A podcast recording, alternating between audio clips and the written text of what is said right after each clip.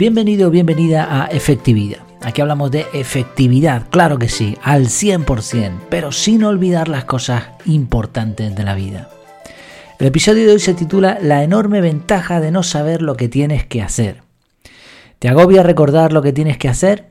¿Ves ese montón de ropa por planchar y piensas, uff, tengo que planchar? ¿Ves ese informe sobre la mesa y piensas, uff, tengo que terminar ya ese informe? Sacas tu lista perfecta de próximas acciones en el contexto casa y ves una vez más esa tarea de arreglar el grifo que gotea y piensas, uff, tengo que arreglar ese grifo.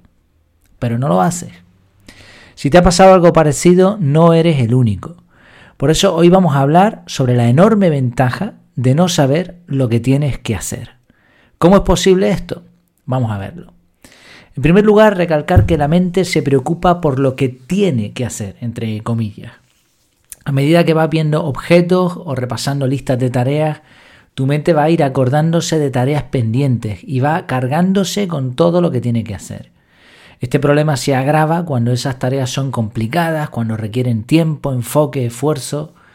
Por supuesto, puedes intentar eliminar fricciones, hacer agradable el rato poniéndote musiquita, dividir tareas pero por más trucos que inventes, hay cosas que no nos apetece hacer. Y esa es la realidad. Y al mismo tiempo son cosas que a lo mejor hay que hacer. Al final cuando te pones, igual no era para tanto, pero a tu, a tu cerebro eso le da igual. Todo el tiempo que has estado sin hacerlo, procrastinando, pues ahí tienes el problema. ¿no? El problema no es la tarea en sí, sino saber que está pendiente y eso nos va estresando. Es como si a nuestro cerebro le molestara saber que todo eso no está hecho. ¿Conoces esa sensación? Bueno, entonces, ¿cómo conseguimos no saber lo que hay que hacer? La buena noticia es que se puede vivir sin saber lo que hay que hacer. Ahora mismo, mientras estoy grabando este episodio, pues no tengo ni idea de lo que voy a hacer mañana. Sé que tengo que viajar a la isla de enfrente, a Fuerteventura, pero poco más. Y sé eso del viaje porque es una cosa súper importante que cambia mi rutina. Pero no me preguntes qué tengo que hacer el viernes o el domingo la próxima semana, no lo sé. Y esto me sucede bastante. Con frecuencia alguien me pregunta, oye, ¿tú eh, qué haces tal día? Y mi respuesta, totalmente sincera, es, no tengo ni idea. Déjame que mire. ¿Por qué? Porque es una respuesta sincera, automática prácticamente. Porque mi cabeza está llena de otras cosas, pero no de los pendientes. No tengo ninguna lista insistente que me recuerde lo que no he hecho. Y si por alguna extraña razón quiero saber lo que me toca hacer, lo que me toca hacer me refiero en un futuro, no ahora mismo, sino en un futuro, o lo que creo que ocurrirá dentro de dos semanas, tengo que recurrir a mi calendario. En mi calendario está todo. Y salvo en los análisis que te voy a mencionar después, rara vez necesito saber lo que voy a hacer dentro de dos semanas. Ahí está en el sistema. Yo me despreocupo totalmente. Y no soy el único, ¿eh? Eh, esta idea de, esto de no saber lo que tienes que hacer surgió por una conversación con mi mujer. Ella está aplicando la filosofía de bloques de trabajo y, por ejemplo, cierto día de la semana, creo que son los, lunes, lo dedica a lavar la ropa. Lavar la ropa, eh, planchar, eh, doblar y colocar. Así que cuando el resto de días ella ve el cesto con ropa, no piensa, uff, tengo que lavar la ropa o tengo que planchar Simplemente su calendario le dice que eso lo hará cuando ella ha decidido inteligentemente hacerlo. En este caso, los lunes, si no me equivoco. Seguramente ya sospechas cómo se consigue esto de que nuestra cabeza no sepa lo que hay que hacer. Si ya lo ha atado en el clavo, pues así es, efectivamente. Hay que externalizar esa función a un sistema. Que el sistema sea el que se acuerde, el que esté registrando cuándo hay que hacer las cosas. En el método CAR eh, que ya sabes que tienes en efectividad.es, ahí tienes el método, además con un descuento para los suscriptores del podcast, lo tienes en las notas del programa. Bueno, en ese método, todo lo que llega a nuestra vida, tareas, ideas, preocupaciones, correos, todo se captura. Si es un correo, se captura solo, ¿no? ya es el propio correo electrónico el que se está encargando de capturar esa información. Si es una idea, si es algo que te han dicho, lo capturas tú anotándolo. Este es un primer paso que logra que los pendientes no estén en tu cabeza, sino en un sistema externo. Está anotado.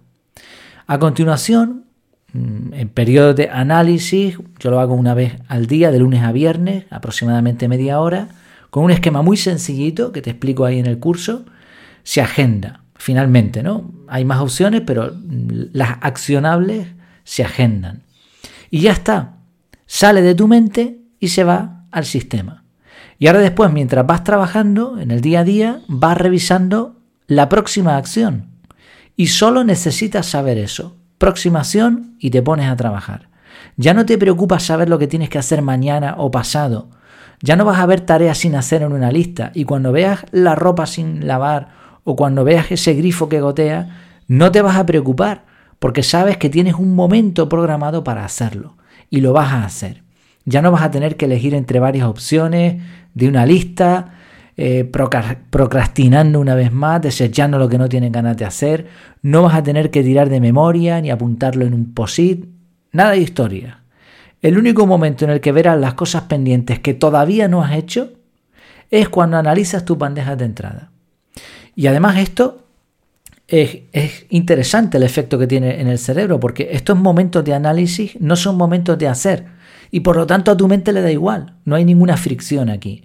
Tú te sientas y dices, ah, mira, tengo que hacer esto, tengo que hacer lo otro, pero no lo vas a hacer, lo vas a analizar, y por lo tanto no hay ningún problema ahí.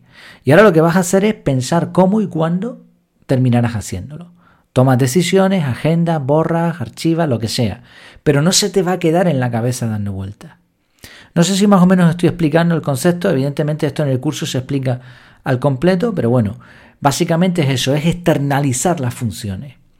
La sensación que, tengo personalmente desde que uso el método CAR y que también me han comentado ya algunos alumnos que llevan algún tiempo usándolo, y que además cuanto más tiempo pasa, más se afianza esta sensación, es difícil de explicar, pero es como si parte de mi mente se hubiera vaciado y ya no necesitara utilizarla no, necesitar utilizar esos recursos mentales para esas funciones. Eh, mi mujer me decía algo parecido eh, cuando hablábamos de este tema. Es como si tu fe en el sistema te permitiera vivir tranquilo, sin estrés, preocupándote única y exclusivamente solo de lo, que, de lo próximo que vas a hacer, además que lo vas a hacer, porque ahora solamente necesitas la disciplina mínima para, para hacer eso que has decidido previamente. En resumen, nuestro cerebro sufre muchísimo cuando sabe todo lo que está pendiente sin hacer.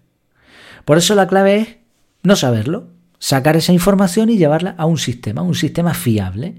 En el método CAR se captura, se analiza la información y se agenda. Así que ya lo harás cuando toque hacerlo. Y solo te interesa saber eso justo cuando lo vas a hacer. Trabajar de esta manera nos libera la mente y nos da una sensación de control total.